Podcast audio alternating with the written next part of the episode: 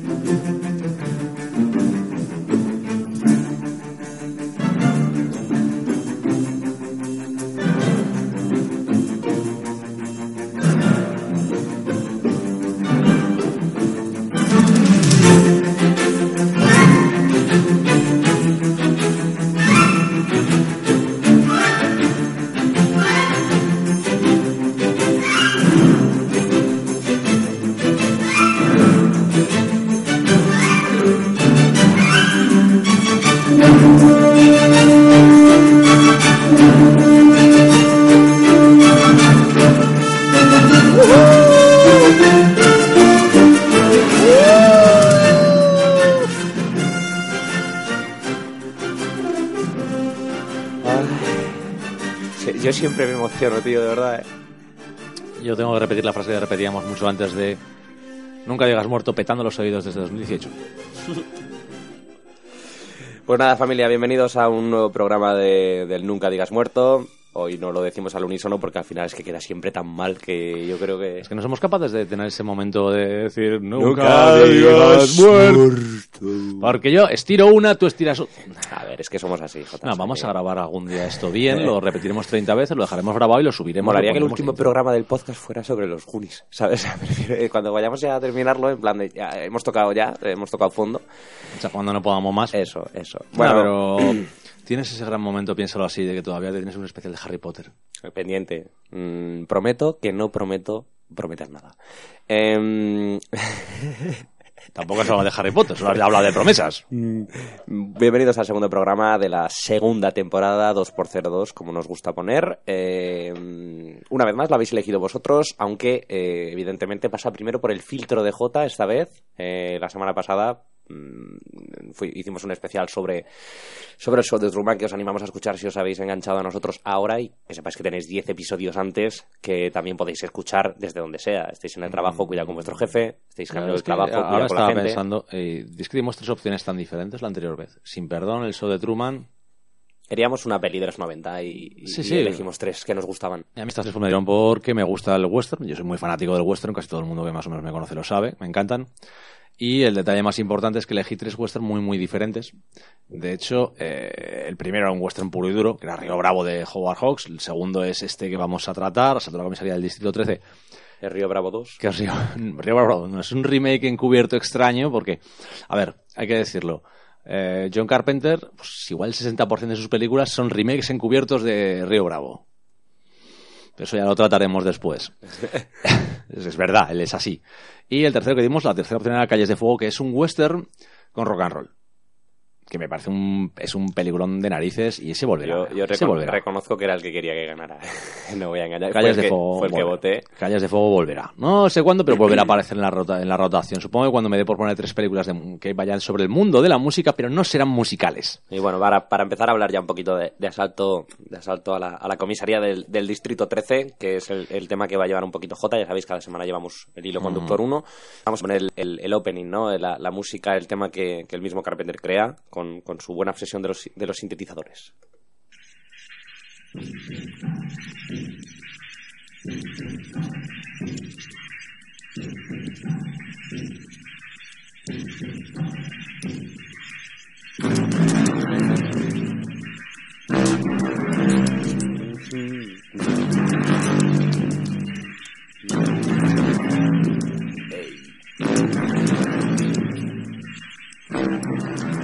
Hay que decir que de buenas a primeras, eh, si no habéis visto ninguna película de Carpenter o habéis visto pero no las tenéis muy relacionadas, en casi todas suele, si no hacer la banda sonora, por lo menos introducir sus propias canciones o, temas. Y es un fanático de los sintetizadores. ¿Vale? Es un tío que hace siempre utiliza sintetizador. Le encanta. Pero bueno. A ver, la Asalto a la Comisaría del Distrito 13 tiene una historia bastante curiosa. Y es esa segunda película de John Carpenter. Es una película de 1976. Y eh, es básicamente una película que se dice de exploitation de la época que se le encargó después de hacer Black, eh, Darkstar. Él había hecho una película, no acabó los estudios de cine para acabar para hacer Darkstar. De hecho, de Darkstar, eh, su co-guionista, eh, coproductor, compañero que hizo los efectos especiales, Dan O'Bannon, acabó en Lucasfilm ayudando con los efectos de Star Wars y posteriormente en Alien, el octavo Un pasajero. añito, Así, un añito antes, además, de esta película.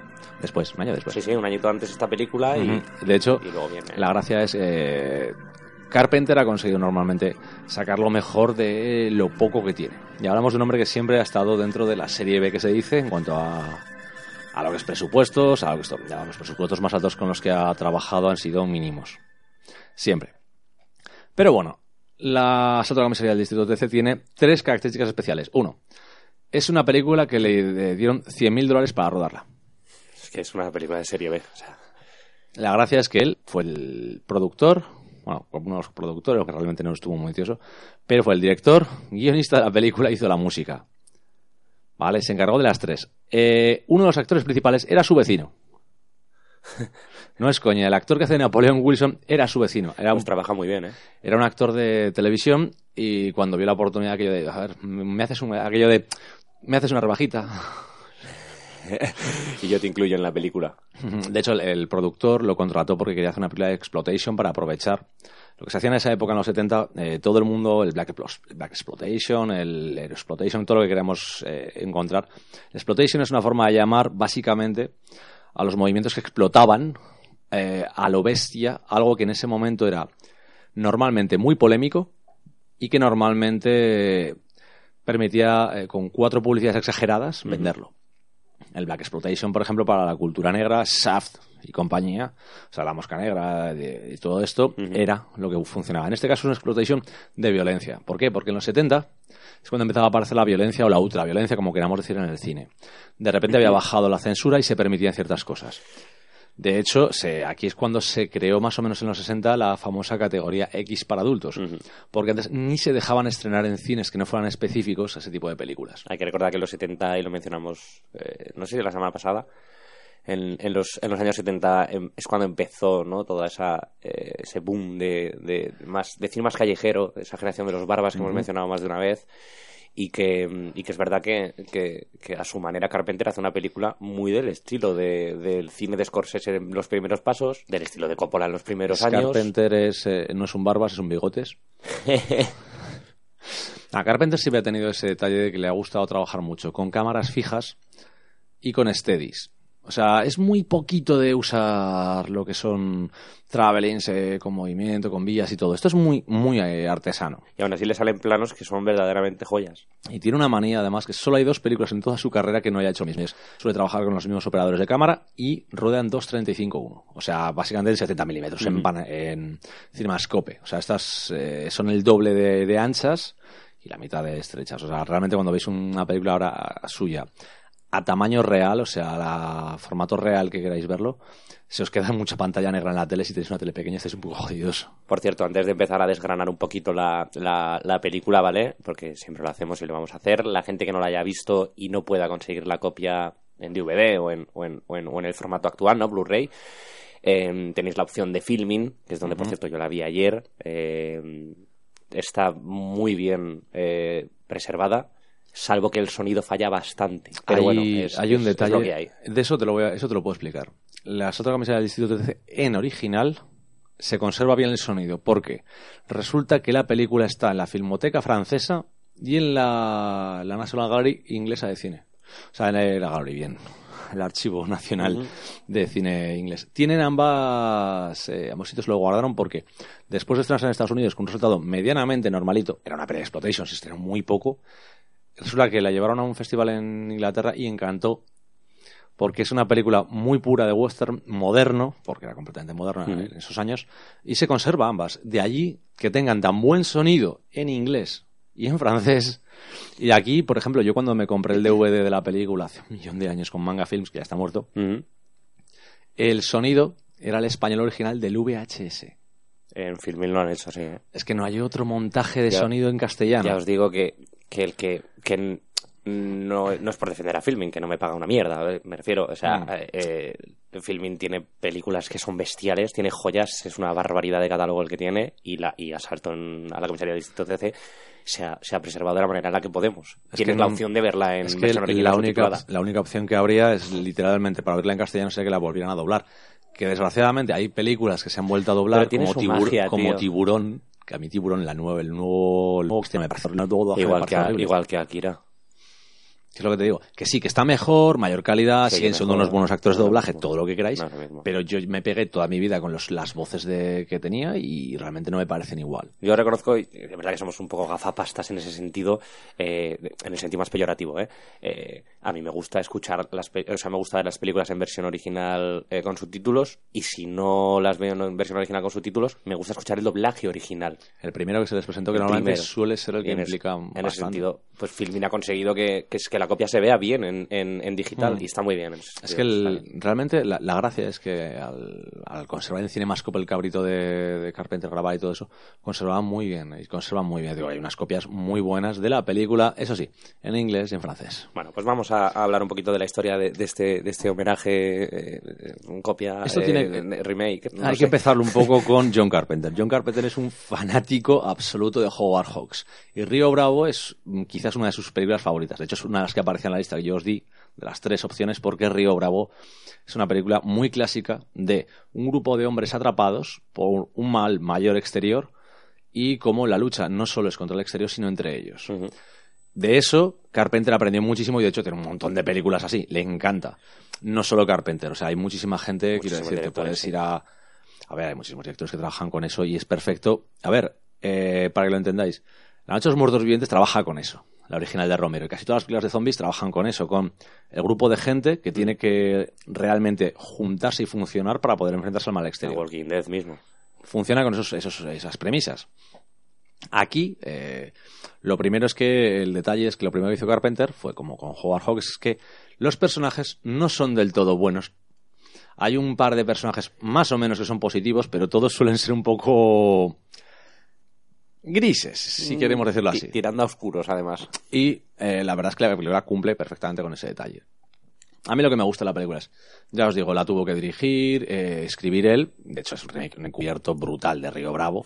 A mí me pareció bestial. ¿eh? Y una curiosidad, el montador, el editor, el que hizo el montaje, se llama John T. Change, ¿vale? En realidad es el mismo John Carpenter, con seudónimo porque no había dinero para un editor.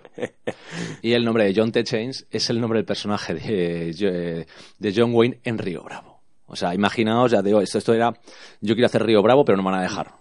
Yo, yo no había visto la película, creía que la había visto, pero no la había visto. Y tampoco había visto el remake que luego hicieron, ¿no? Años después, el actual. Creo que es Ethan Hawke, puede ser Ethan 2005, Ethan Hawke y Lawrence Fishburne, con Gabriel Byrne de malo. Yo no, yo no había visto esta película, pensaba que sí, luego, luego miré y no, no la había visto. del remake luego iremos, tranquilo. Vale, la, la vi ayer y, y, lo primero que mm, me acuerdo de, o sea, la primera, reacción, la primera reacción, ¿no? Inmediata es, eh, tiene un tono muy lento, cuesta mucho entrar si no te gusta el cine si no has visto mucho cine antiguo, clásico, Mm, si ha visto mucho cine moderno, va a costar, ¿eh? Va a costar. Sí, porque plantea todo y luego deja la tensión siempre. Hay tensión, pero a partir de un momento en el que ya está todo planteado. Eso es, y hay mucha pausa, mucha... Pero, sin embargo, creo que hay dos cosas que a mí me gustaron mucho y creo que es lo mejor de la película. Lo primero es el guion. Creo que está muy bien escrito. Él tiene muy clara la historia que quiere contar, cómo la quiere contar, qué personajes quiere que salgan, cómo quieren que salgan. Y se nota muchísimo eh, también que no es un director que, que que lleve años consolidado. Se le nota, se le nota, mm, no, no voy a decir miedoso, ¿vale? Porque creo que tiene mucha seguridad, pero es cierto que, que mm, no se le ve un, director ya consagrado, pero se le notan muchas cosas que luego el cine de Carpenter ha mantenido. Sí, sobre todo es lo que digo, le encantan los, las steady, y los planos fijos con movimiento sobre eje. O sea, no hablamos, no le gusta. Si mueve la cámara, quiere que la cámara tenga un movimiento libre, un steady. Si no, es, es, es muy de, de trípode a tomar viento. Hay un plano fijo y es uno de los que más me gustó de la peli y no cuenta nada, pero me encanta por, por cómo está eh, elaborado el plano, que es uno de los que tú acabas de mencionar. Es un plano fijo que, que rota sobre el eje, que es el de la, el de la cabina de teléfono esta que está en la, en la, en la puta nada. Eh, y es un plano fijo a la cabina y, y va, y va girando dep- dependiendo de si el personaje pasa o no, pero no se mueve la cámara.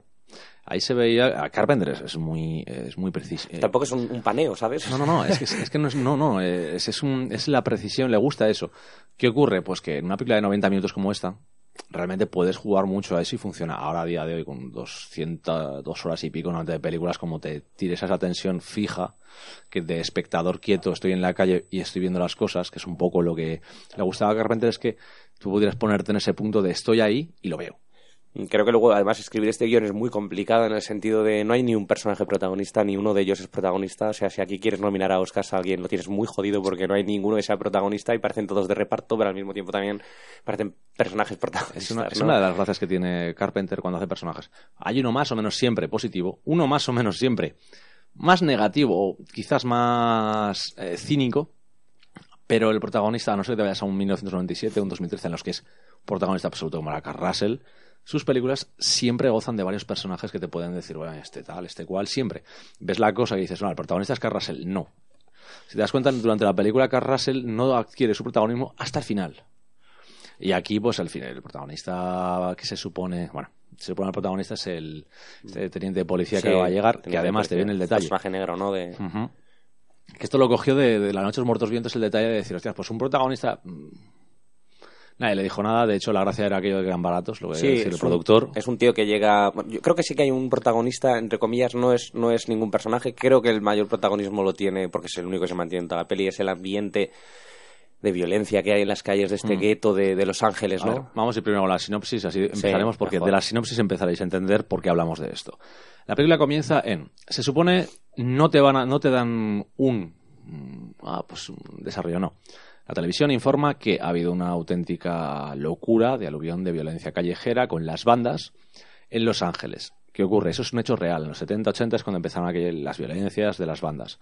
¿Qué ocurre? No era tan exagerada, ¿vale? Esto tienes Warriors también, la película de Walter Hill, te indica un poco todo esto. Pero ese afloramiento de las bandas causó mucho miedo, sobre todo en Los Ángeles, porque era aquello de bandas de marginales, descartados, sobre todo eran jóvenes. Todo empieza cuando eh, se ve literalmente un grupo de estas bandas armándose para salir eh, de racia, de, de ataque, y acaban abatidos por la policía a disparos. Entonces, varios de ellos, que parecen ser jefes de varios clanes, hacen una especie de juramento de sangre, haciéndose varios cortes, haciendo un bote con sangre, para eh, vengarse. O sea, básicamente estamos hablando de violencia pura y dura. Aquí te plantean un mundo, ahí te lo plantea, Carpenter te lo plantea como es un mundo, es todos ellos contra el mundo. Mm. Son marginales, son lo que queramos. Y después, entonces te empieza a contar lo que, de qué va el tema, realmente. Que es eh, una comisaría que se está cerrando, o sea, ya la, La van a mover, sí, la van a. le han quitado los carteles, ya no va nadie, o sea, no hay poli- lo que hay los últimos policías es el último día de apertura. Eran dos secretarias.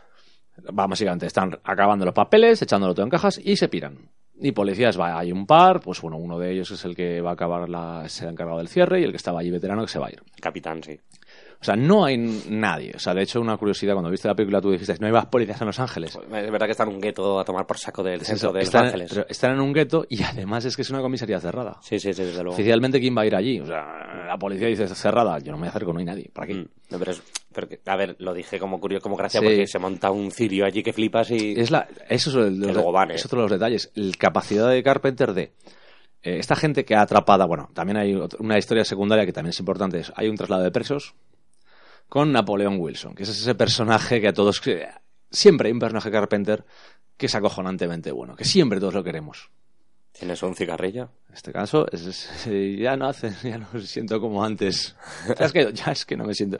El cínico es un tío que está de vuelta de todo, que no sabes por qué está en la cárcel, pero es al tío a que todos tienen miedo. Además es curioso porque eh, los tres presos que, que, mm, que te van a trasladar son tres personajes que se definen con muy poquito, tío. Por eso digo que creo que el guion es la clave de esta peli, porque eh, está el enfermo, que encima es un tío súper delgado, así como cochambroso, ¿no? está, está tosiendo todo el rato. Tenemos a este tipo negro que parece un poco más seguro de sí mismo. Es un ladrón y es el, el típico tío que pasa se le ve fuerte, se le ve sano, eh, se le ve muy seguro, insisto, de sí mismo, lo tiene muy claro todo. Y luego tenemos a Napoleón que está como cansado de la vida, él, él- él sabe lo que ha hecho, eh, él acepta sus pecados y, A mí me van a hacer, a mí me van a llevar a otra cárcel y, y yo voy a en la cárcel. Yo quiero un cigarrillo, eh, intento ser hasta gracioso, pero no me sale nunca. La gracia es que tiene algunas frases que dices, esto creo que se supone que eres gracioso, pero estás quedando funerario de todo. ¿Qué cojones, tío? Entonces son, son, son tres presos que, que brillan por encima de los, de los propios policías que los van a trasladar, que parece que uno de ellos va a ser protagonista, pero no, que es el tipo que no, que dirige un poquito el, el cotarro. El que está dirigiendo el Marshall que dirige todo el traslado. Y lo que más me flipó es cómo eh, utilizan el McGuffin del padre y la hija.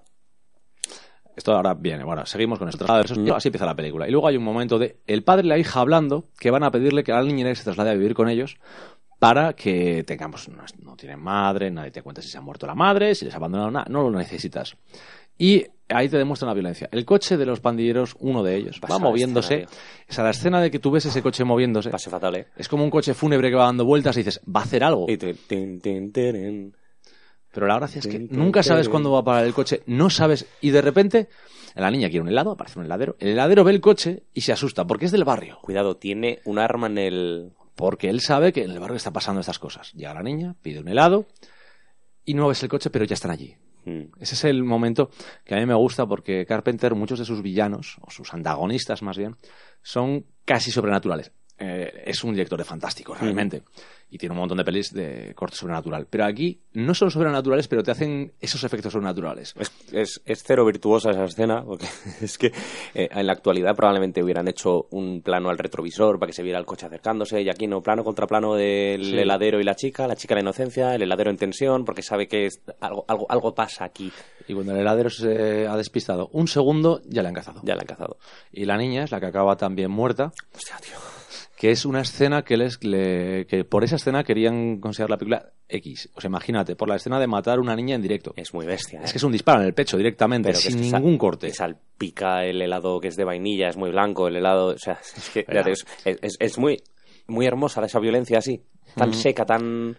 Es que la, la gracia es que es, es la, eh, cuando hablábamos de, de exploitation and disparos, no, no, tal, pero esa muerte, mientras el resto de la violencia de la película es muy exagerada, te das cuenta aquí es un es un fop. Hay este- es que ya te digo, yo siempre he pensado que hay escenas de violencia y escenas de violencia. O sea, hay muchas escenas de violencia en el cine de acción, muchísimas, pero están como no blanqueadas, tío, pero Es, es acción, es, es movimiento. la das por hecha que tiene que existir ese tipo de violencia. Pero violencia sí, como, como la escena- una escena de la peli del Joker, la, la última, la de Joaquín Phoenix, también es violencia tan, tan real, tan seca, tan...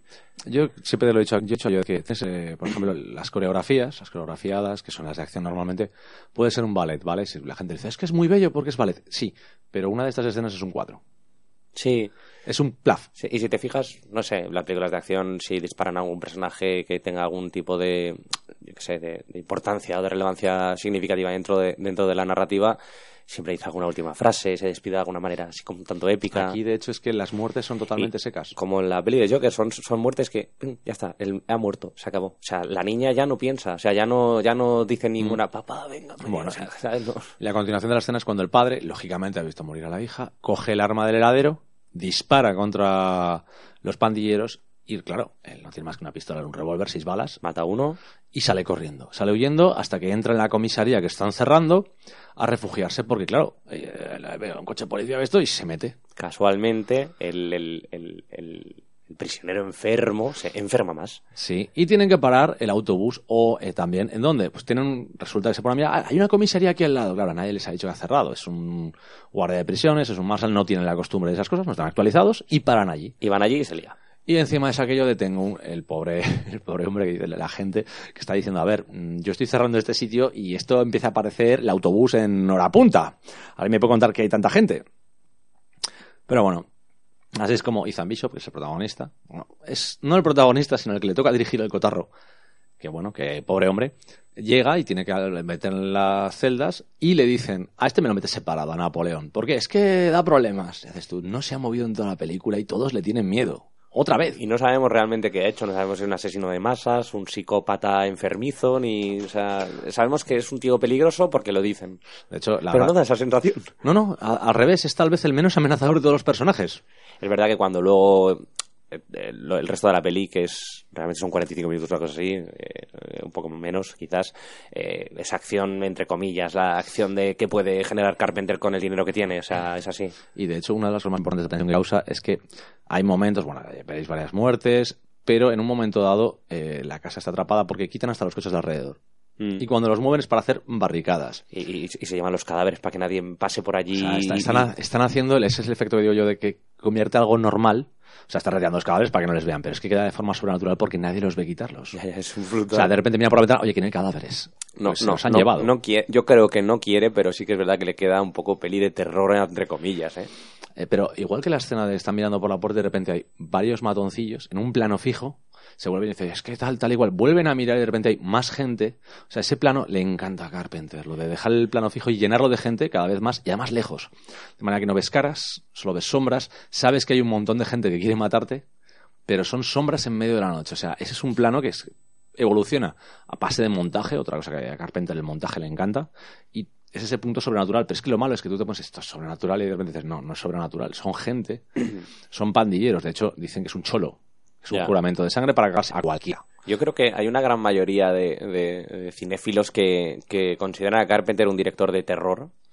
Y para mí es un director, primero, género Carpenter, y, y segundo, y segundo creo que es un director de tensión. Es que Es, es un director de, de serie B, el tío lo ha hecho siempre. De hecho, cuando ha hecho alguna vez una película con más dinero, siempre ha dicho lo mismo, de esto no me funciona, yo con los grandes estudios no funciono. Necesita su, su nivel de libertad creativa. Yo lo siempre he considerado un verdad que director- es cine de autor, ¿eh? yo siempre he considerado que es un director de fantástico. Sí.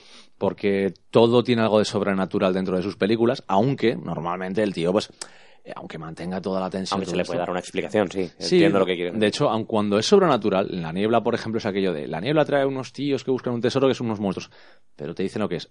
Eh, algo tan fantástico, ciencia ficción como es la cosa, el enigma de otro mundo, tiene su explicación. Es una alienígena, tiene sus reglas y funcionan.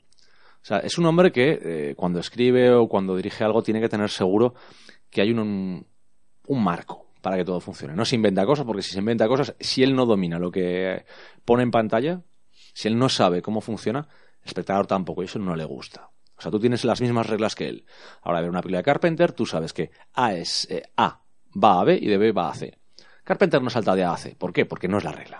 Me gusta mucho el retrato que hace de, de- la marginalidad, ¿no? De la violencia de las calles sin... Yo no realmente no conozco el origen de Carpenter. Sin, sin dar la sensación de conocerlas de cerca Es- como puede ser el caso de, de. Carpenter es neoyorquino, pero eh, esto, su padre era director en la universidad, no me acuerdo dónde era ahora mismo, de música. De hecho, de ahí viene todo el tema de que le guste la música y todo esto. O sea, no es un tío de clase baja. No es marginal. No.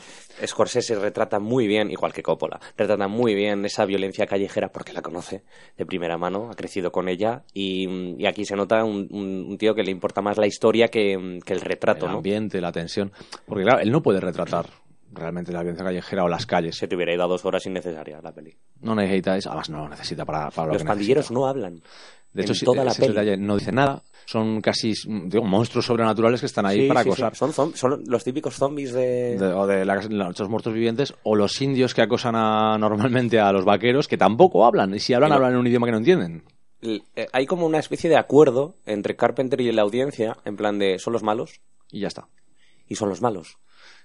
Y la regla es que estos tíos van a intentar entrar como sea y matar a todo el mundo. No necesitas saber más de ellos. Y es muy fácil, incluso a día de hoy, insisto, yo la vi ayer por primera vez, es muy fácil a día de hoy entrar a este tipo de juego. Es muy fácil.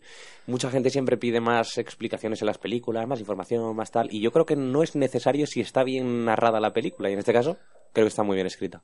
Tienes un, un detalle muy importante y es que, como siempre Carpenter, Carpenter dio las reglas. Limita todo. De repente, ¿qué armas tienen? Pues las que lleven encima. Y las poquitas que les quedan en una, una comisaría que se está desmontando. O sea, encima están limitados de todas formas. Eh, lo que él construye es, un- es una situación límite. Claro, la situación está al límite que además tú no sabes cuánta gente hay. O sea, pueden ser 5.000 dos- eh, o 20.000 o 30 tíos. Mm. Y los asaltos, si te das cuenta, uno de los detalles es cuando asaltan atrás de ventanas, el asalto, todos los disparos, todo esto, te das cuenta ninguno entra. No hay elementos en el edificio que entren y cuando los ves entrar al final, tú no los ves entrar. Es masivo, ¿eh? Sabes que están Parecen punto. zombies, insisto, parecen monstruos, tío. Es, es la ola de violencia que golpea a los protagonistas que quedan. Ya, de esos pro- eh, personajes, pues eh, el, el personaje de Napoleon Wilson es el que más carismático resulta, a pesar de que es, es funerario. Es un Es el más funcional, ¿eh? De hecho, hay, hay una cosa que me encanta, y es en el momento de la pregunta, cuando la, la mujer, la secretaria que queda, le dice a Napoleón ¿por qué no te has ido? ¿Dónde has podido? Siempre dice que mi padre me dijo que no podía dejar a una mujer sola. O sea, esa- es, es brutal. Tiene dos momentos Napoleón brutales. eh, Creo que el más brutal es el que tiene así. No digo amoroso, pero sí es muy un poco triste, ¿no? Eh, De, de- de- nos estamos quedando, nos hemos quedado. El problema es que nos hemos quedado sin tiempo. se me, se me acabó el tiempo al nacer. Y luego tiene una cosa que ahora probablemente sería considerada un- una, una frase machista, pero sin embargo a mí me parece flipante, que es la de la de, de, "Hala, ya se ha pasado otro día. Para mí, lo de- en mi situación, los días son como, son como las mujeres, ¿no? Mm. Son, son hermosos, pero siempre me abandonan. O sea, de- son frases que hacen que el personaje eh, un poco más de profundidad. Es ¿no? melancólico, porque es un personaje que no sabes lo que ha, ha hecho, pero sabes que va a pasar toda su vida en la cárcel. Te cuentan tan poco de él, o sea, porque te no te cuentan nada de su pasado, lo asumes. Es que es una de las frases más bestias que tiene es ¿Por qué le llaman Napoleón? Si salimos de esta, se lo contaré. Hay un momento que dice, pero, o sea, no, no, dice, la primera vez que se lo dicen, le dice, en plan, eh, se lo contaré cuando vaya a morir. Y claro, eh, luego cuando están a punto de morir, es cuando dice, ¿por qué le llaman Napoleón? Dice, Si "Sí, salimos se- se de esta, contaré". se lo cuento. Y, y va a ser muy pronto, algo así le dice. Es humor, No. es el humor de Napoleón. Es, muy negro. No, y al final de la película te das cuenta cuando llegan, los sacan de la... Solo quedan ellos tres, van saliendo y Ella da- se va. Ella la meten en la camilla y todo esto, pero si te das cuenta, cuando se van los dos, el mismo, el protagonista Bishop, coge, no deja que, que le pongan las esposas a Napoleón porque dice, a ver, ya las ha pasado putas, va a irse a la cárcel a vivir todo lo que le queda de vida, déjale este momento de respeto De por héroe. algo bueno que ha hecho. Va a salir un usted héroe. conmigo, sí. La gracia es que en ese momento tú los ves hablar y dices, ¿y por qué ahora no pone el sonido cabrón? Es que le está contando por qué le llaman Napoleón. Dices, cabrón. Pero Sí. son, son los chistes de Carpenter, no necesita... Tú ya tienes, además es que es lo, lo que decimos siempre, con muy, muy poquito, cada personaje de Carpenter está retratado. Realmente no necesitas saber nada más de él. Eh, su padre le pegaba, tal, igual que, que se, le gusta a día de hoy dar una personalidad tan extrema. Probablemente el actor tuviera un todo escrito como era. Y Carpenter le dijo, bueno, ya sabes cómo es, sí. Pues ahora, esto no voy a contarlo en la película para nada. Tú lo sabes, tú sabes cómo es Napoleón, juega con eso.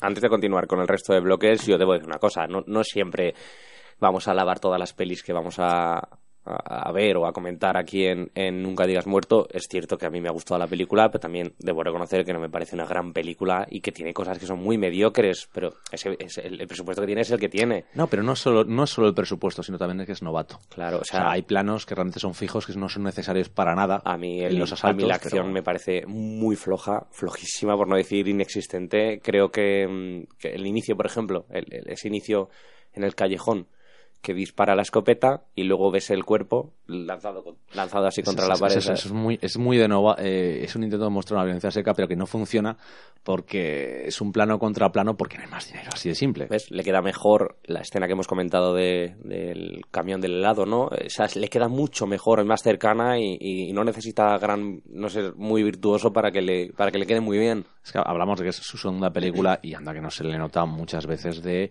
planos fijos, que no hay movimiento inter- eh, interno dentro del plano en ningún momento porque son casi conversaciones cara a cara. Si te fijas ayer cuando hablamos por la noche para quedar para, para hoy, para grabar, lo primero que te dije nada más terminarla era qué clase de Río Bravo es este y lo segundo que te dije es eh, esta película en qué momento la hizo John Carpenter porque es que no le veo Se ve a Carpenter, pero el Carpenter, ¿qué será?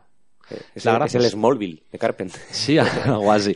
Es que es eso, es que es su segunda película en Dark Star. Pues si ves Dark Star, hay momentos que realmente son para estrangularle, porque hasta que consigue crear la tensión, te pegas un rato aburrido, literalmente ver, aburrido. todos los directores empiezan por algo ¿no? el único que empieza bien es Scorsese claro entonces No, Scorsese, cuando, cuando estaba con Corman, uff todos tienen su historia negra. eso sí le hace daño ¿eh?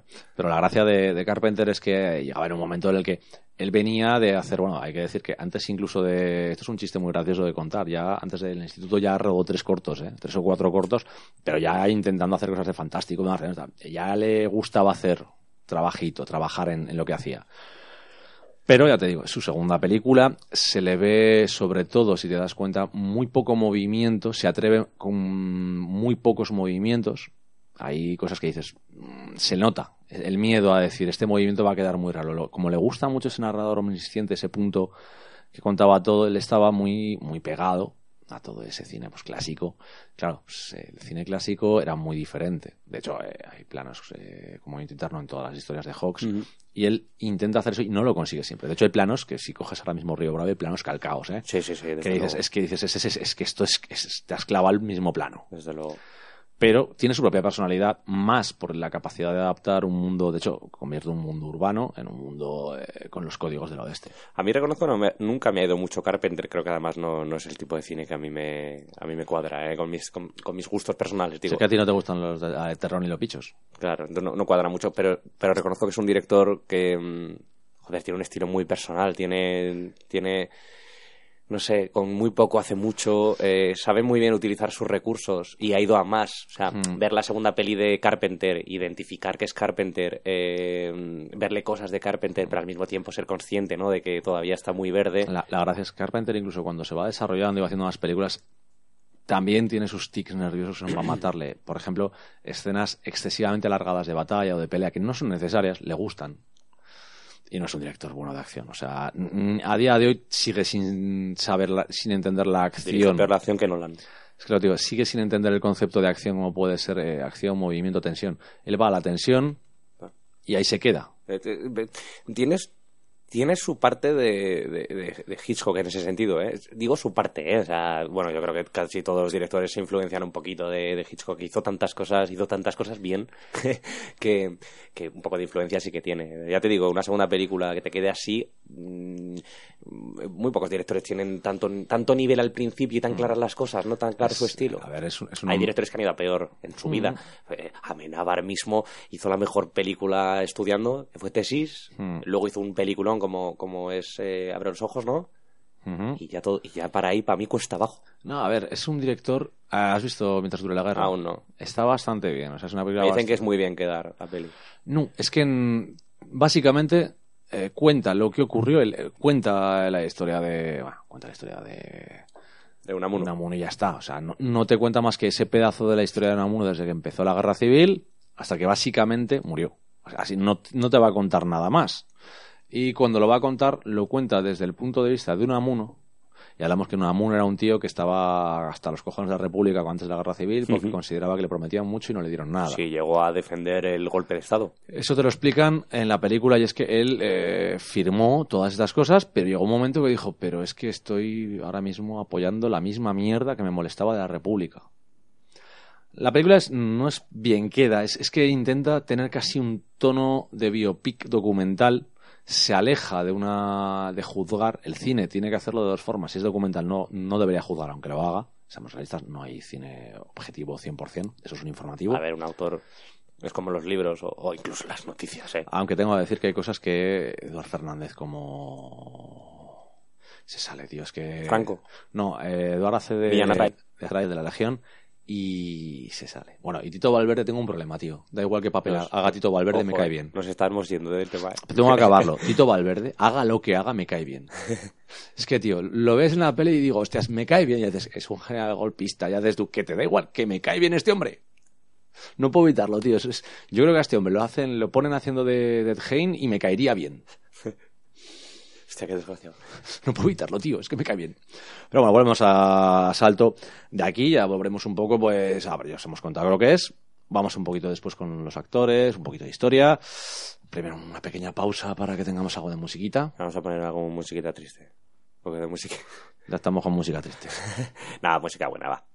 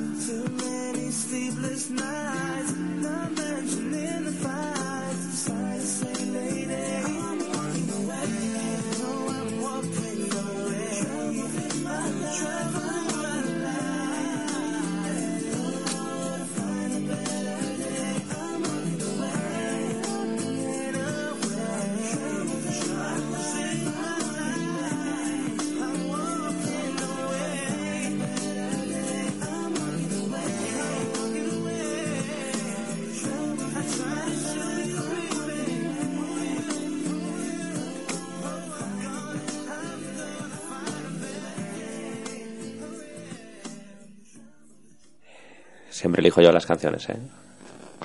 Esta vez te ha salido un poco suavecita. Sí, suavecita.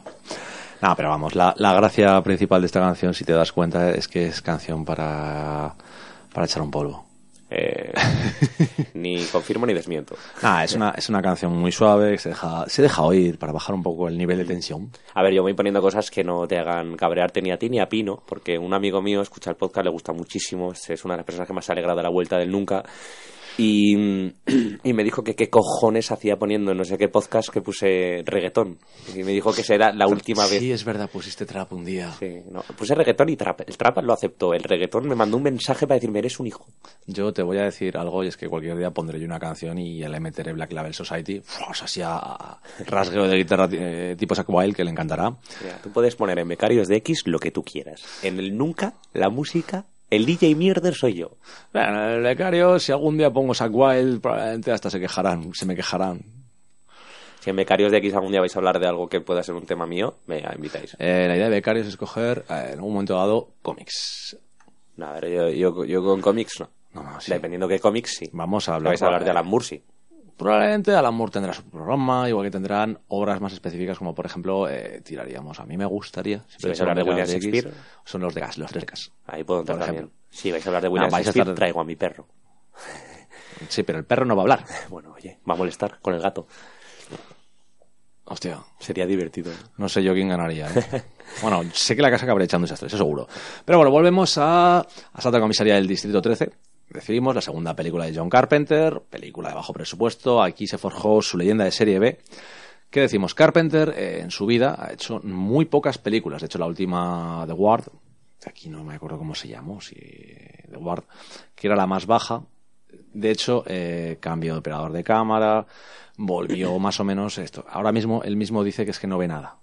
Él mismo dice aquello de que no puede dirigir. De hecho, ya hacía mucho tiempo que no volvía. De su carrera siempre ha sido muy, muy prolífica, pero ¿Qué es lo último que ha hecho, por cierto? The Ward, acabo de decirlo. es Ah, lo vale. último. ¿Por qué? Porque con Amber Heard. Ya, ya, ya. Es la que ya, pero quiero decir que es un tío que lo ha hecho siempre, ha intentado hacer lo que más le gusta. Y el problema, a ver, que es un tío que tiene ahora mismo, espera, eh, pues tiene 52, joder, es que tiene 71 años. Lleva ¿eh? una década sin dirigir, ¿eh? Sí, desde el 2000 y poco que era The Ward. 2010. Lo acabo de buscar ahora mismo. Pero mira, de antes, antes de eso, su última película era el 95. Madre mía. Quiero decir que Pues no nada, es... En un par de añitos nos toca peli de Carpenter. A ver, no creo, tío, que dice que no puede dirigir, que no ve, ¿vale? De hecho, eh, ha hecho en- para televisión, hizo una serie de Masters of Horror, un par, la El fin del mundo en 35 milímetros, y otra más que esa sí que no la he visto. Ha hecho algunas, de hecho, ¿sabes que cómo conoció a Carl Russell, no? Y cómo le ofreció el 1997 y todo esto. Porque hizo una peli de Elvis. para la televisión, que gustó mucho, realmente se llegó a estrenar en cines en Estados Unidos, gustó mucho esa película. Buen actor Carrasel. Pues de ahí salió ese, el 1997 Escapa de Nueva York, salió de ahí, de conocerle y que en aquel tiempo no era nadie. Para 2013 años después le costó pasta. Pero es lo que te digo, antes de eso, Vampiros es el 98, Fantasmas de Marte de 2001. Eh, el 2013 es en Los Ángeles desde el 96, Pueblos Malditos 95. De hecho, eh, desde, te lo puedo decir así, desde Viven, ellos viven, que es del 88, hasta realmente lo que es de la boca del miedo, la boca que se llama aquí, la boca de la locura, es otra película buena. El resto son bastante, incluso dentro de su catalogación de serie B y lo digamos, un poquito mediocres. Lo digo así, ¿eh? No, son películas que puedas recordar. Fantasmas de Marte volvió a ser lo mismo. Esta vez otros seres arrinconan a otro grupo de gente. Volvíamos a lo mismo. Otro remake encubierto de, de Río Bravo y esta vez no tenía la calidad. De hecho, a ver, cuando tus protagonistas son Natasha Henstridge y Ice Cube, no sé si era Cube o Ice Madre mía de mi vida. Pues ahí va. Ah, y la película de, de Ward se llama en España Encerrada. No, has dicho lo de Carpenter y, Mediocre. Es cierto, es cierto que no es un director. Es que no, no puedo considerar que sus, que sus obras sean notables. De hecho, sus películas más conocidas, aparte muy de, de Escape y La Cosa, y la cosa es una barbaridad, sí. La cosa es, su mejor película para mi gusto. La, cosa, pues mira, yo, yo, yo reconozco que no es el tipo de cine más pero la cosa de Carpenter creo que es historia del cine, o sea... Y tiene una película que dio paso a un género completo, que es Halloween, que la hizo en el 78, o sea, dos, años, eh, dos años después del asalto, hizo Halloween, que si te das cuenta, volvemos a lo mismo, es un personaje sobrenatural. Esta vez sí que es sobrenatural puro, Mike Myers es, sobrenatural, pero vamos a lo mismo, es un psicópata de estar por casa, técnicamente es un tío que va cuchillando gente. Mm. O sea, el, precursor del slasher, ¿no? De... El primer, ese es, es el primer slasher de la historia, se le considera el primer slasher puro y duro. Ha habido otras historias de asesinos, de hecho, a ver, hasta el Gore ha tenido un precursor de maníacos y mil cosas. No, Jason, es, Jason de hecho es posterior. Jason es un poco la visión de Sean Cunningham eh, para hacer esto en Viernes 13. De hecho, la, la el gran giro de, de, Viernes 13, la primera es que el asesino no era Jason, era la madre. Son estas cosas. Pues, aunque a pesar de que en dos años consiguió, de hecho, eh, Halloween es una auténtica joya para los amantes del terror, de hecho, eh, tanto el estilo como todo inició lo que es el, movimiento slasher, el del asesino psicópata que persigue a todo el mundo y tiene que matarlo. Ah. ¿Crees que, crees que eh, Carpenter está sobrevalorado o que los fans de Carpenter saben lo que quieren de él y Carpenter se lo da? Yo creo que el problema es que Carpenter, él lo dijo una vez, él sabe hacer un cine y hace su cine. O sea, no intenta... Hay autores, eh, directores que intentan hacer, yo qué sé, cambiar de género, probar cosas nuevas y puede que funcione o no. Carpenter nunca ha salido de lo que sabe hacer porque él dice que no sabe hacer nada más. De hecho, la gracia de este hombre es que nunca jamás sale de su género, de su forma de trabajar y de este fantástico que tiene, la tensión y todas estas cosas, porque él no, él dice que no le sale bien otras cosas. Darkstar tenía más de comedia, por ejemplo, su primera película, y él vio que no funcionaba con las comedias.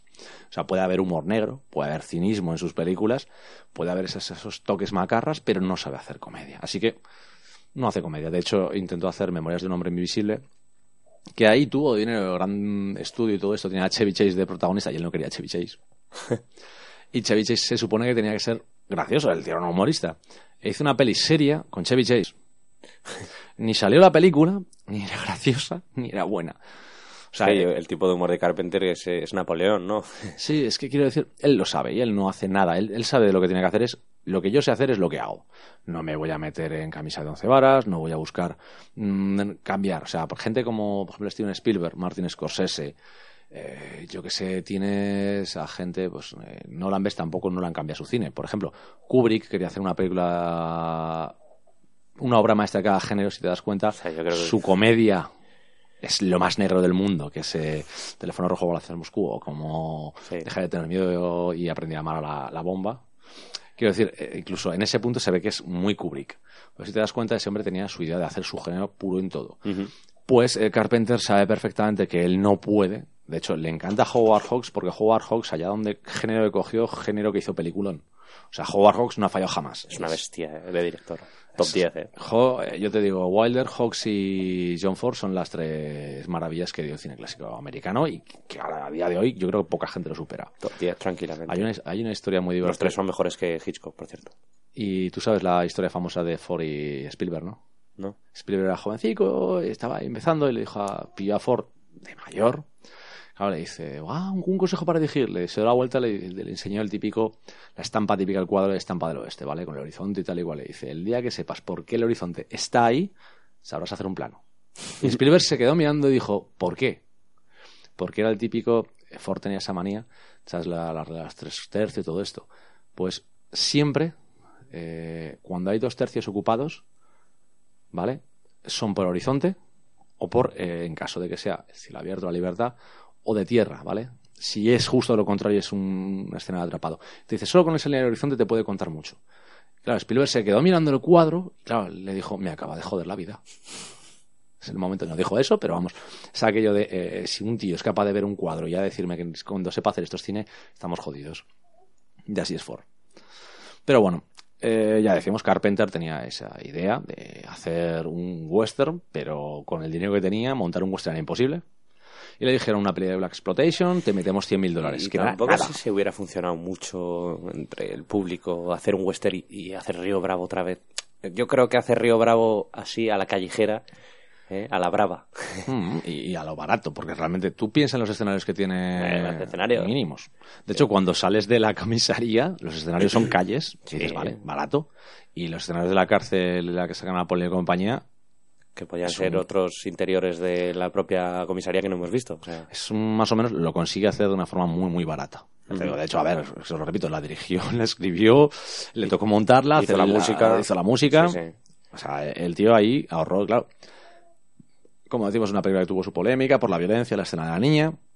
No solo por eso, sino porque si te das cuenta, eh, hay una curiosidad y es los pandilleros no son todos mm, negros, que era lo normal aquello, todos negros, tal. No, es uno blanco, es un asiático. Sí, había, sí, había un, un chicano. un- latino. Había todo. había los, hay- Carpenter lo dijo como diciendo: aquí no hay distinciones, son pandilleros, pueden ser de cualquier sitio. Lo dejo bien claro, pueden ser cualquiera. Son chavales, son jóvenes, están marginados eh, y han llegado a un punto que tienen que explotar. Sí que es verdad que le pone la estética de, tri- de tribu, ¿no? De tribu urbana. No, no, son, no son personas normales que tú las ves por la calle y son, se pueden, van eh, vestidos o, o- o camuflados No, con la media. Destacan. Siempre son esa banda y destacan. Con sus Tampoco son los mafiosos de, de- de- del cine de Scorsese, ¿no? De, de- de- de traje de italiano y, y cigarro y... Tienen su estilo. así, de hecho, una, una gracia es que ninguno de los pandilleros tiene debilidades. No ves a ninguno, como te puedan plantear, el pandillero es un drogadicto que ataca. No. No, si es que ya te digo, son, son los alemanes de Dunkerque, ¿no? Son, son una amenaza que, que, que ves y, y poco, o sea, que sabes que está ahí y poco más. Tú, tú los ves. La única cosa extraña que hacen en toda la película es ese pacto de sangre que has mencionado. El cholo. Y, y el resto de la película es, es similar a una peli de zombies, ¿no? Eh, Pero si te das cuenta, tienen, eh, también tienen una mecánica particular. Es, ellos invocan el cholo y van a morir todos si es necesario para matar a todos. ¿Vale? Has matado a uno de los nuestros, vamos a matar a todos hasta que alcancemos a ese que ha matado a los nuestros. Y lo hacen con esa jarra de sangre, con todo esto. De hecho, el personaje del ladrón de color que decíamos, que era el más duro, el más seguro de sí mismo, que de hecho se pega toda la película en todo el asalto, la mitad al final Queriendo irse. Queriendo irse y gruñendo. Es que me van a matar, es que es culpa vuestra, ¿qué coño hago aquí? Este imbécil, le damos a este imbécil que se carga tal y, le dicen, no, no, es que da igual que le deis a quien le deis, nos van a matar a todos. sí, sí, sí. Vienen a por todos y claro, eh, si te das cuenta es el que protagoniza la huida y falla. Hostia, mm, el giro de guion que no me esperaba, por ejemplo. Muy bien hecho por Carpenter. Parece que todo va bien, pero, pero está ese tío, ¿no? Metido en el coche. Y el humor de Carpenter es que es, es que es un humor tan triste. O sea, el humor de Carpenter Es de. melancólico, extraño. que dice que, que el protagonista, ¿no? El, el, el teniente de negro. Dice, sí, bueno, eh, eh, saltado un, un espejo, un cristal. Y, todos le- y, y la Eh. chica y Napoleón mirándole, y, en plan de, eres tonto, y, y automáticamente, oh, mierdas, joder, ha, fallado, joder. O sea, Es que se le habrá roto un espejo y son dos con cara de. Hostias, es que no. O eres no muy cre- no te positivo lo o muy crees ni tonto, tú, ¿eh? No te lo crees ni tú. Y cuando llegan los policías con la patrulla, ese momento de tensión que dices, mm, van a fusilarse la patrulla, la van a disparar tal y cual. ¿Qué es lo que primero que piensas en una pelea de este tipo? Dices, pandilleros, lo van a acribillar al coche hasta que lo dejen seco. ¿Y qué pasa? nada de nada. Ya te digo que yo, insisto, para mí el guion es la clave de la peli, porque cualquier otra película, incluso de la época, ¿eh? habría intentado profundizar más en la historia de amor entre Napoleón y la, y la secretaria, aunque fuera algo físico, da igual, o al que fuera algo... No, no, no, no, aquí no hay ni profundidad ni nada. Son Es que no hay tiempo. varios, eso Te es. lo están diciendo, no hay tiempo. pero, pero sabes que está ahí, la das por hecha. Ya te digo, es que es como un trato entre Carpenter y la audiencia de, de tienes que dar por hecho todo, porque lo único que aquí interesa es que esta gente se va, va a morir o no esta gente. Esa es la pregunta que te tienes que hacer. Es que es aquello de tú vas a ver la película, sabes cómo empieza. ¿Cuántos van a sobrevivir? Además, se va cargando gente sin problema. Otro de los grandes detalles es el superviviente, el padre, sobrevive sin hacer nada. Ah, el muñeco, él llega ahí y ya está. Hay, hay dos, hay como dos, hay como dos pelis en esta misma peli y son dos preguntas que Carpenter responde es ¿cómo llega todo el mundo a la comisaría? Y cómo termina la película en la comisaría. Cómo va a acabar, Cómo acaba el asalto, ¿no? encerrada.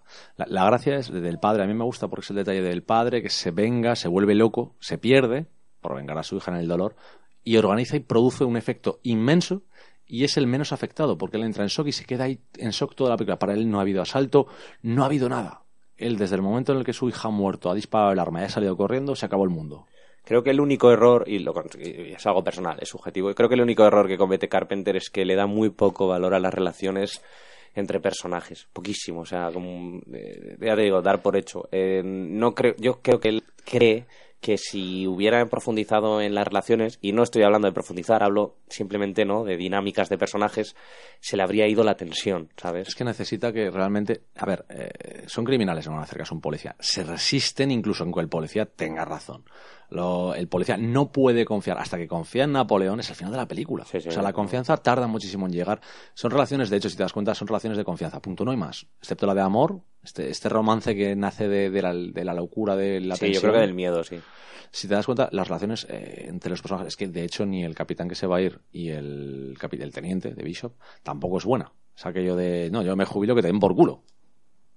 Decir, todas las relaciones son mu- muy naturales porque están dentro del nivel. Yo soy policía, tú eres un ladrón o un criminal. eh, no podemos ser amigos. Hasta el final que, que se lleva y le da su último momento de, honor de no salir eh, con las esposas. Pero es que Carpenter eh, las relaciones las ha establecido ya muy de principio. Así dice, vale, estos se juntan por necesidad, es una, es una unión por necesidad. Que luego surja algo al final, de hecho, si te das cuenta, eh, lo limita, lo- incluso ni los criminales se llevan bien. Nadie se lleva bien con Napoleón.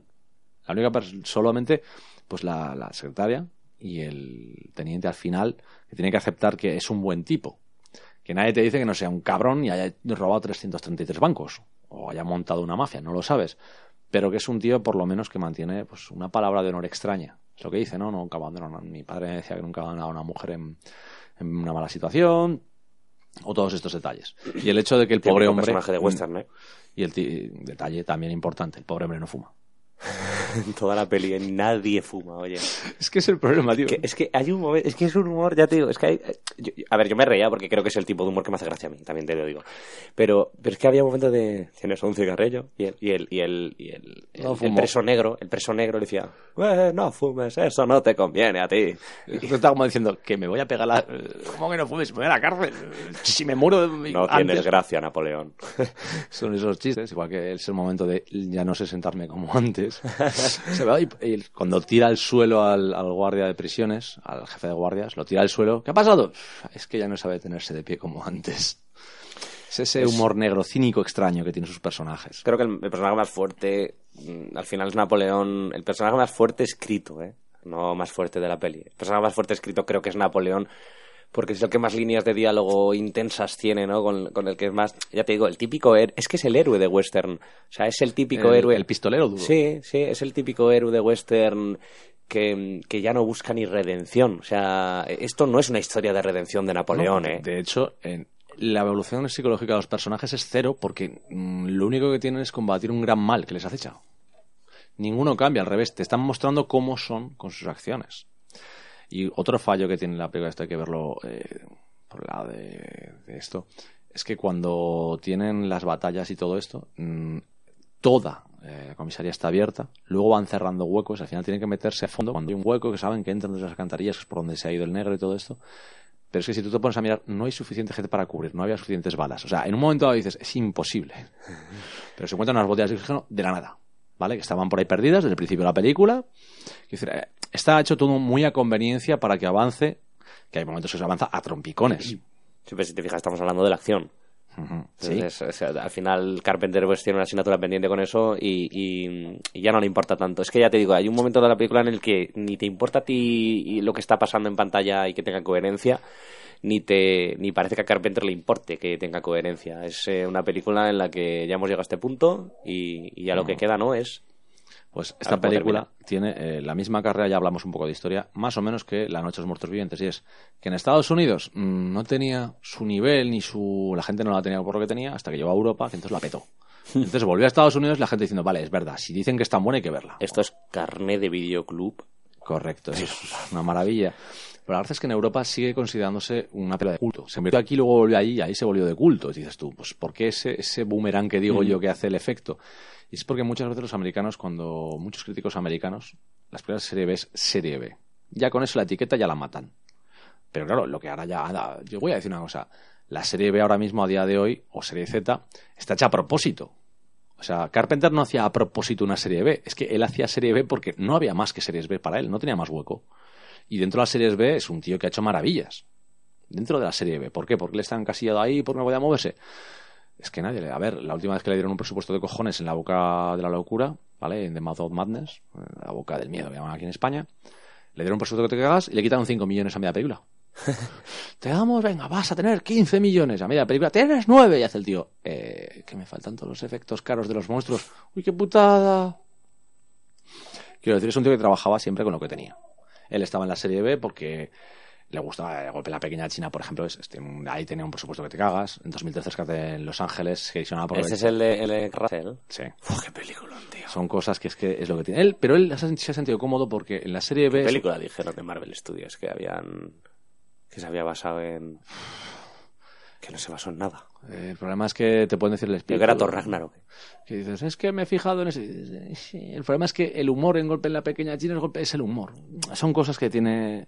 Que Waititi puede ser muy adorador de Carpenter, pero no sabe, no imprime lo mismo. Pero es que no tiene nada. O sea, nada, nada de, de- de la, de la pequeña China, nada. Mm, Pues bueno, esto permitió a Carpenter, es, básicamente aquí es donde despegó con esta película, porque entonces empezó a tener ese, ese tinte de director de culto.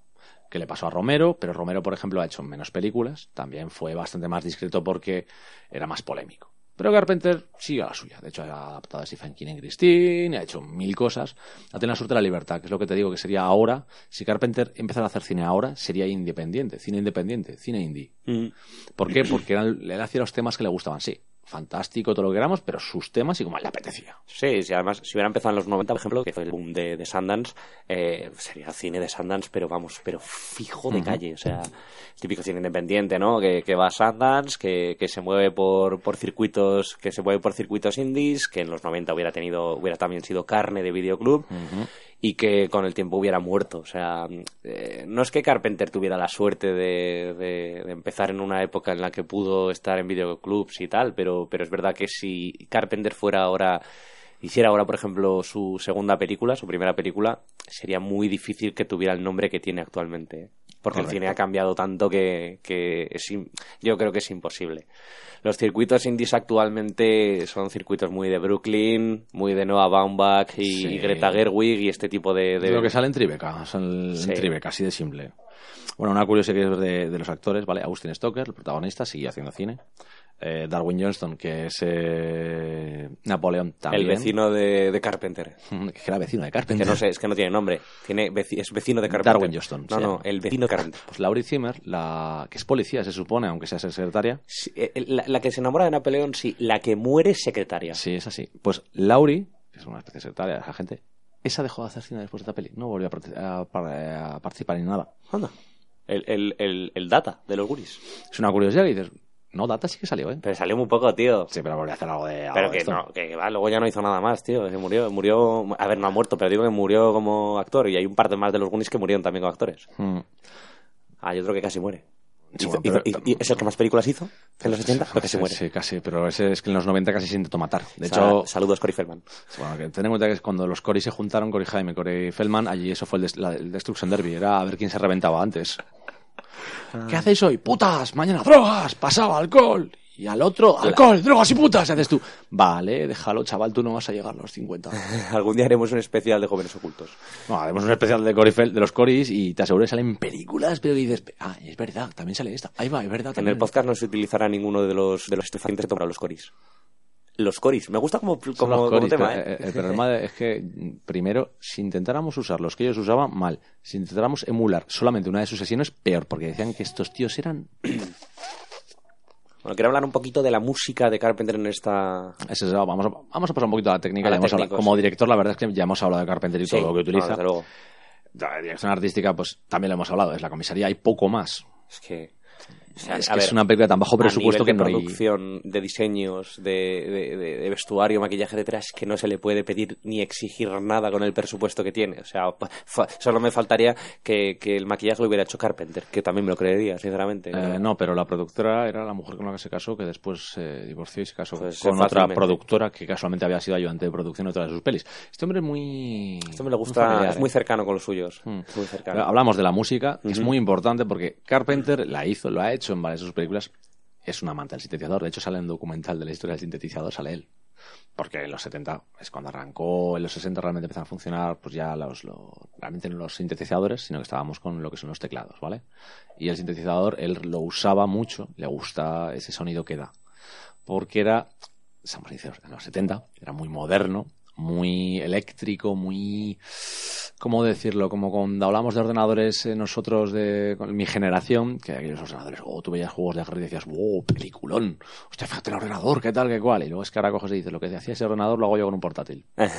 ese ordenador ocupaba tres salas, haces madre de Dios.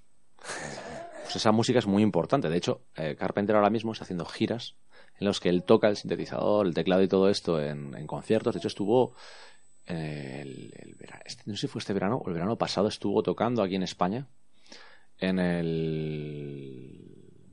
Ay, ¿Cómo se llama el festival este de verano en Cataluña? En,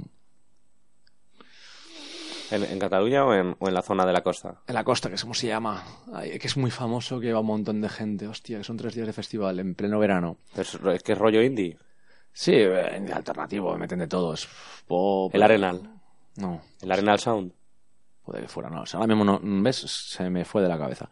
Pues estuvo allí tocando. O sea, él hace el concierto con un grupo de música, es el de su hijo, y él toca. Y van tocando las canciones de las películas. O sea, si Rescate en Nueva York, en la, las conocidas la de Michael Myers también, la de Halloween, todo esto van, van haciendo estas sintonías. Y es un tío que le encanta. Pero además le encantan eh, los sonidos del pa pa pa pa pa pa pa pa pa porque su digamos el sistema principal se repite mucho Ujú. y sobre todo produce normalmente tensión. Tú te pones en ya está sonando, ya está sonando. Ya va a pasar algo que a veces no pasa. Sea, a, mí, a mí lo que más me gusta de la, de, de la música es el uso, no la música en sí. Y ese, ese riff, ¿no? Que tiene tin, tin, tirin. A mí ese tipo de, de cosa que se utilice mm, como recurso para crear tensión, es que me gusta mucho cómo se usa la música en el cine. Es una de las cosas que más me fascina, por eso me encanta eh, ver los vídeos de, de Jaime Altozano, ¿no? Explicando un poco el uso de la música, de cómo influye, como tal. Claro, Y yo no tengo ni puta idea de ¿Y cómo, música. en- cómo encaja la, sonido- eh, la música en el sonido de la misma película. Está muy bien, tío, está muy bien. Porque hay momentos en los que hay sonido de algún tipo y suena la música y sabes que está relacionado. Ujú. De hecho, hay, eh, hay, una cosa que tengo que decir. El sonido directo que utilizó Carpenter era muy seco. Si te das cuenta, las ventanas que se rompen y todo esto, eran casi todos los sonidos son exteriores, son puestos posteriormente por el ingeniero de sonido.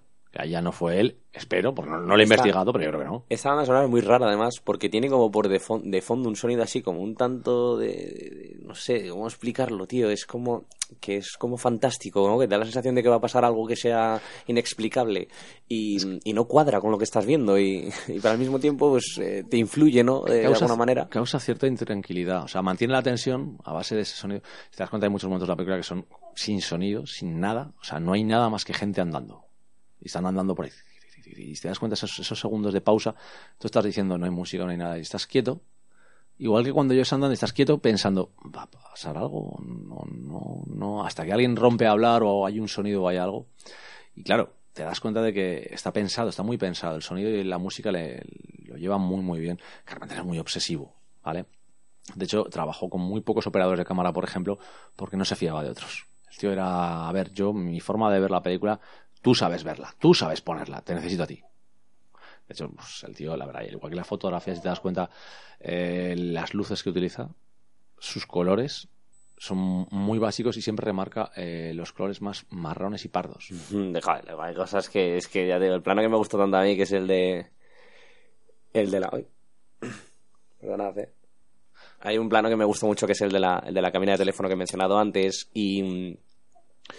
Y, hay como un foco, que se nota mucho que es un foco, que está iluminando a la cabina de teléfono y es como un, que tienes un foco, o sea, o sea, tienes un foco ahí, o sea, ni siquiera te has preocupado en, en hacer pasar como que como que no es un foco, ¿sabes? Es luz eh, natural. No, no, es, es la, yo necesito ese, ese, punto de luz para que esa, esa escena tenga esa, esa fuerza, lo meto.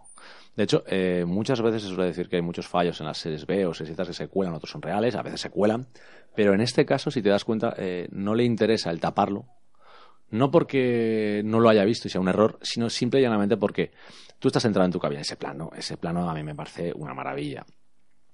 Igual que eh, la escena del final, cuando está toda la niebla con la explosión y están todos cargando sobre el cartel que sujetan y tú ves las manos, que eso es una, es una payasada de, plano, porque tú ves a los tíos intentando pegarles por encima de un, de un cartel, pero es una escena de resistencia, es una escena que tiene la fuerza de van retrocediendo, van retrocediendo, hasta que llega el, momento de dispara, tienes tres balas, pa, me ha fallado, y haces, me cago en Dios.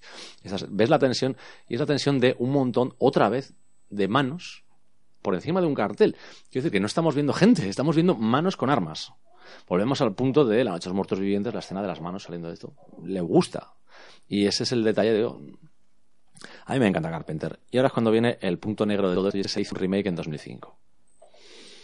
Y, y yo, yo, insisto, yo no lo he visto. Yo sí pero mm, tengo el recuerdo de, ver imágenes y de ver comentarios y no son positivos. A ver, de buenas a primeras, eh, director francés, Jean-François Riget, ¿vale? Fue 2005 y consiguió un par de pedazos de actores como son, eh, ¿cómo se dice? Ethan Hawke y Lawrence Fishburne y Gabriel Byrne para hacer de malo. Pero de repente pierdes dos detalles. Uno, los malos tienen cara y tienen una razón y un sentido de actuación. Son unos policías corruptos a los que Napoleon Wilson, que era un jefe de una mafia, ¿vale? Era un señor mafiosillo, o sea, digamos, un señor de crimen, si quieres llamarlo como quieras decirlo. Y eh, en el traslado vuelve a quedarse ahí, lo arreglan para que se en la comisaría para matar a ese tío porque les puede joder a todos estos policías corruptos. ¿Qué ocurre? Que los policías, ya los enemigos son policías corruptos, ya tienen una identificación clara, ya tienes a Gabriel de líder moviéndolos, o sea, ya no es lo mismo, no se parece en nada a todo eso. Ya es más una pelea en el momento en el que... ¿Mantuvo el título? Sí, otra Miseria del Distrito 13. Mantuvo el título como remake. La gracia es que el personaje de Zanhook, de repente todos los personajes eran mucho más complicados. Napoleón Wilson, que era Lawrence Fishburne, era ya, pues se, metía más, ya, tenía más personalidades, eh, hablaba más, yo, mi chico, está... De repente decías, joder, de buenas a primeras ya dices, es que no necesitas dos horas para cerrar toda la miseria del Instituto 13 y Carpenter lo demostró. Pero ya de repente tenías que enriquecer y mostrar al personaje enriquecido. Ya tenían que aparecer más personajes. Ya había un poco más de, de locura, de miedo, porque es que son policías que están matando policías. Era un poco el decir, le has quitado todo el, factor este que tenía de unos eh, enemigos eh, sobrenaturales desaparecidos que no existen. Ya tenían caras, ya tenían gestos. De hecho, la gracia es que tú no sabes a dónde pueden llegar estos, estos eh, pandilleros en asalto en Carpenter, pero en la de francés de Richet ya tenemos unos tíos entrenados con armas de visión nocturna, punteros láser, o sea, ya van con todo. Fue una auténtica desgracia y una calamidad a nivel a nivel de taquilla costó 30 millones y de producción, ¿eh? Y sacó 35, o sea, pérdidas. De hecho, a ver, lo hemos dicho un montón de veces que el cálculo es, tú calculas más o menos lo que la película costó y tiene que sacar eh, dos veces o tres veces lo que costó en el mercado doméstico. Así lo calculan los americanos. O sea, aunque una película haga cuatro veces su fuera de Estados Unidos, ellos no lo consideran un éxito. Necesitan que el mercado doméstico alimente su producción. Pues en taquilla hizo en, en doméstico 20 millones. Por eso 10 menos de... Pues ese fue el desastre, la caída. Y la película, te digo, pues es una peli de acción típica y tópica. El problema es que si en lugar de saltar Comisaría del Distrito 13, en vez de llamar a Facebook Napoleón Wilson, lo hubieran llamado eh, Paco. Y la, y, la hubieran llamado eh, Guerra en las calles, pues habrías tenido la misma película porque toma elementos, pero es, es curioso que la escribe Carpenter. Pues es que se, olvida y se pierde completamente en la esencia de lo que era la, la película original. ¿Por qué? Porque te acuerdas que te decía que los personajes probablemente tendrían los actores todo ese papel de ese personaje. Pues aquí lo extienden, lo aumentan y pierde todo eso. Ya te digo que Carpenter en los 2000 ya desapareció. O sea, la última película buena que tienes es, El fin del mundo para mí en 35 milímetros. La siguiente que hizo para televisión, Masters of Horror, no la he visto. Eso que yo soy muy de Carpenter, pero la verdad es que The Ward, por ejemplo, mm, me parece que falla demasiadas Y, cosas. y ya, y ya está, se acabó. Es que no hay más. Y antes de eso, digo, yo creo que la última gran película de Carpenter fue En la boca de la locura y me parece la boca del miedo en España. Me parece un pedazo de peliculón en el que se mete con Stephen King, con Lovecraft y con todo y lo mezcla de una manera magistral, eh, mezclando la ficción con la realidad, con el fin del mundo y la locura. Mola mucho cuando hacen un producto tan agresivo, ¿no? Que se mete con tantas cosas. Mm, De hecho, eh, me encanta una escena de La boca del miedo, es que le dice, están hablando del escritor, que de la película de buscar un escritor, ¿vale? Y en ese momento le dice, ah, es escritor de novelas baratas, dice el prota, el, el prota, y le saltan, pues ya vende más que Stephen King. Te deja con cara de ya vende más que Stephen King. Y te- ah, vale, vale, sí, vale, vale, acuerdo. Dice, chica, venga, para, quieta. Pero os digo, eso es muy Carpenter, pero gracias en la película de Asalto en la nueva, todo lo que es Carpenter, que es sencillez, simpleza, o sea, tú tienes todo lo que necesitas, no necesitas complicarlo más para nada, ahí es donde falla el remake, y es que complica mucho, de hecho las Sí. escenas de acción están, son escenas de acción cuidadas, eh, muy movidas, todo esto, y dices, no es la sencillez sí, de la facilidad. Carpenter hace unos macarrones con tomate muy ricos. Y sabe hacerlos, y, los lo- hace siempre. Y los otros eh, intentan hacer un plato de diseño ahí. Unos macarrones que te voy a hacer unos macarrones sobre- integrales con. Sí, pues ¿qué ocurre? Que sean un plato de mierda. siguen siendo unos macarrones. No, no, a ver, siguen siendo unos macarrones, están buenos, pero dices, joder, es que me gustaban más los otros. Los clásicos.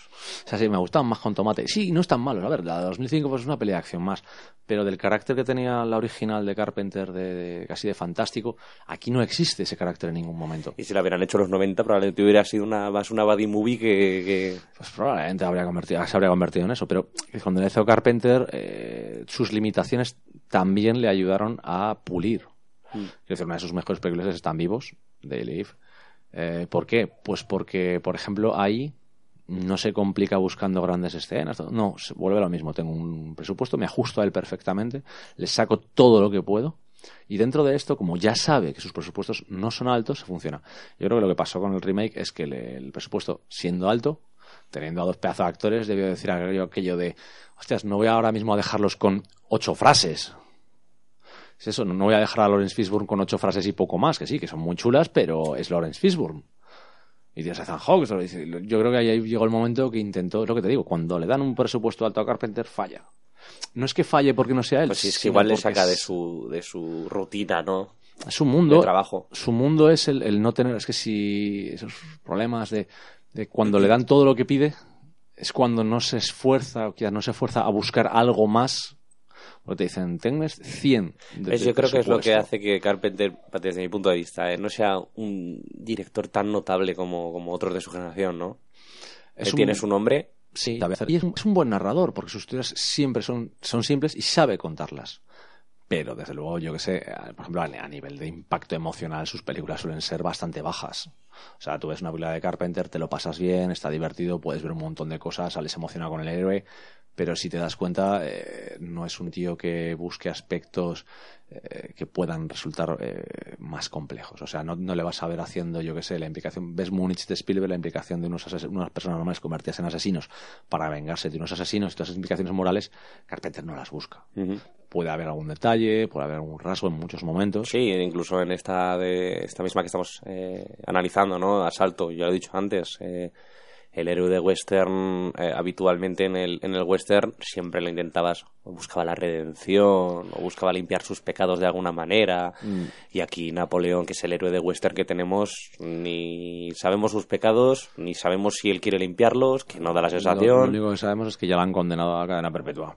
Y lo único que podemos tener es ciertos de, mm, retazos, ¿no? Ciertos, eh, ciertas pinceladas de, de- de un poco de melancolía que tiene. Sí, y bueno, también es un, el detalle de la melancolía, es un tío que va camino de estar toda la vida encerrado. Y lo asume. Lo asume y es lo que toca. Pero ¿qué dices eso? Es lo que tiene Carpenter. No hay mucho que rascar, ¿eh? de todos modos. Yo creo que es una de las características más principales de, de Carpenter es que no necesita eh, buscar mucho desarrollo psicológico emocional. Sí que lo tienen varias películas, pero no es nunca muy extenso ni muy complejo. ¿Por qué? Porque seamos sinceros, para plantear sus mundos, eh, su batalla del bien contra el mal, que casi siempre es una batalla del bien contra el mal, el blanco y el negro, no necesita. a ver, si quieres plantear una batalla con un elemento sobrenatural y todo esto, como por ejemplo puede ser este, asalto, él no se plantea, hostias, necesito un héroe complejo, una búsqueda, una tal. Dice, no. Vienen los malos y tú eres los buenos. siempre que, siempre que se menciona esto de blancos negros, batalla del bien contra el mal, siempre me acuerdo de, de Top Ten de Alan Moore. Esa partida de ajedrez, ¿no? Sí, es lo que dicen, ¿no? Aquello de, estamos jugando una partida de ajedrez blanco contra el negro. Mira al cielo, le dice aquello de, ves? Pues veo mayormente negro, y dice, correcto estamos ganando. es impresionante. Le dice el blanco, es que es el caballo blanco, cuando le dice, mira, arriba ves blanco y negro, la partida de ajedrez. Recomendamos Top Ten, ¿eh? es una obra de Alan que está muy infravalorada, la verdad. De hecho, otras. es que la gente suele decir es que esto es una... Eh, Watchmen, V Vendetta y, y la cosa. Pues Top Ten es coger canciones de Hill Street, digamos, aquí en España, Hill Street Blues o cualquier peli de serie de policía, serie, digo, serie, de televisión. y meterle superhéroes. Pero es que, aunque le meta superhéroes que lo hace gracioso, de hecho, cuando mete superhéroes lo hace porque necesita un elemento que va más allá de las calles. Lo que hablábamos es, hay un accidente de tráfico, literalmente es un accidente de tráfico, y dos personas van a morir por culpa de ese accidente. Uno es una especie de adalid de unas fuerzas que vienen contra el mal, y el otro es simple y llanamente una persona normal en coche.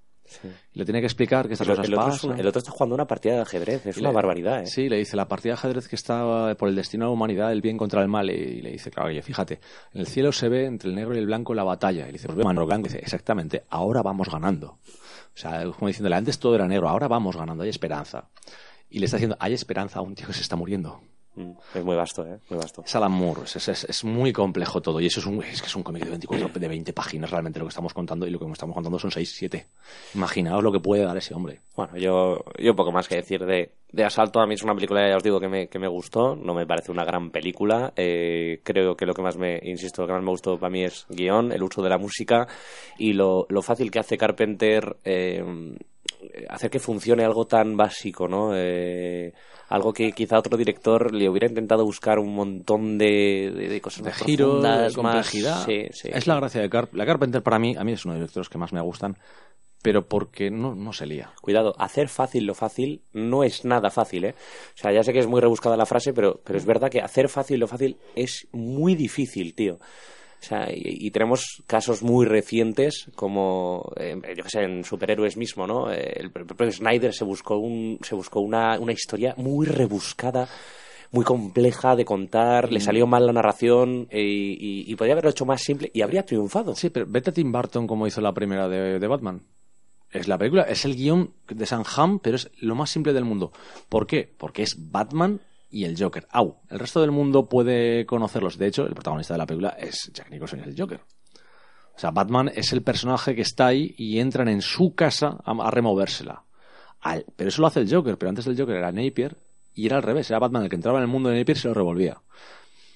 Y el cambio de mundo, de paradigma, y empieza el mundo de Batman. De hecho, la película es simple. No digo, a ver, muchas veces la gente cuando digo algo es simple y sencillo, te empiezan a decir, ya estamos, ya estás metiéndote. No.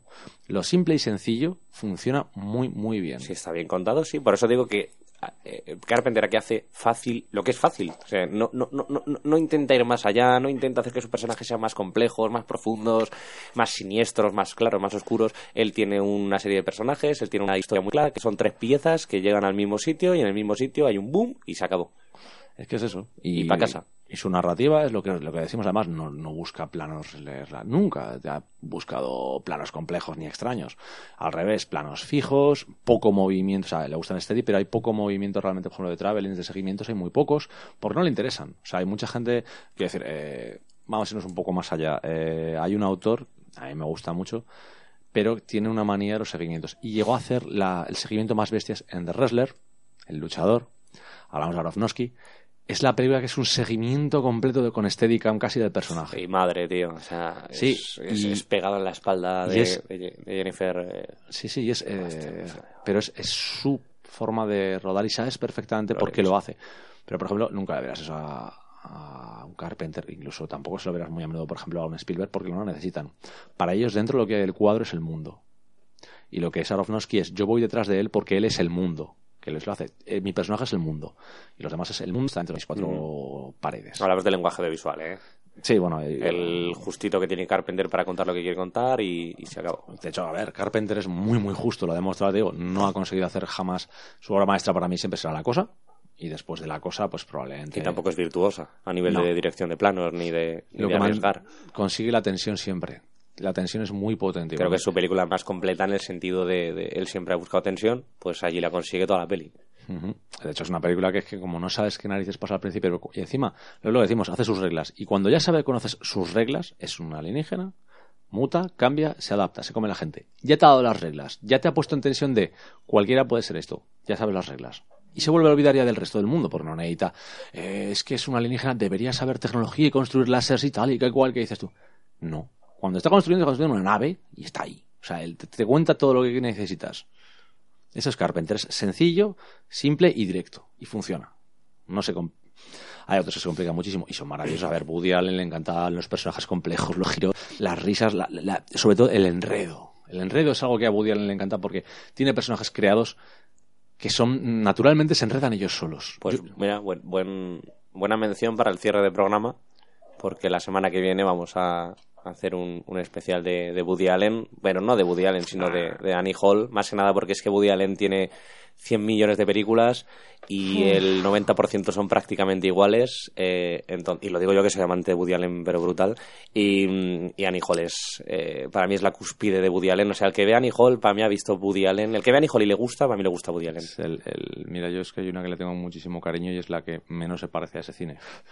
Y es. eh, coge el dinero y corre. O Match Point, por ejemplo. Match Point, Match Point es brutal. que, no- que es una de sus Pero- mejores películas y no se parece en nada al cine que hace. Es que es eso. Es, es capaz de hacer cosas como una comedia de sus principios tan bestia como Coge el dinero y corre o Bananas. Que eran muy críticas, pero eran muy divertidas. Que ahí no tenía problema en ir.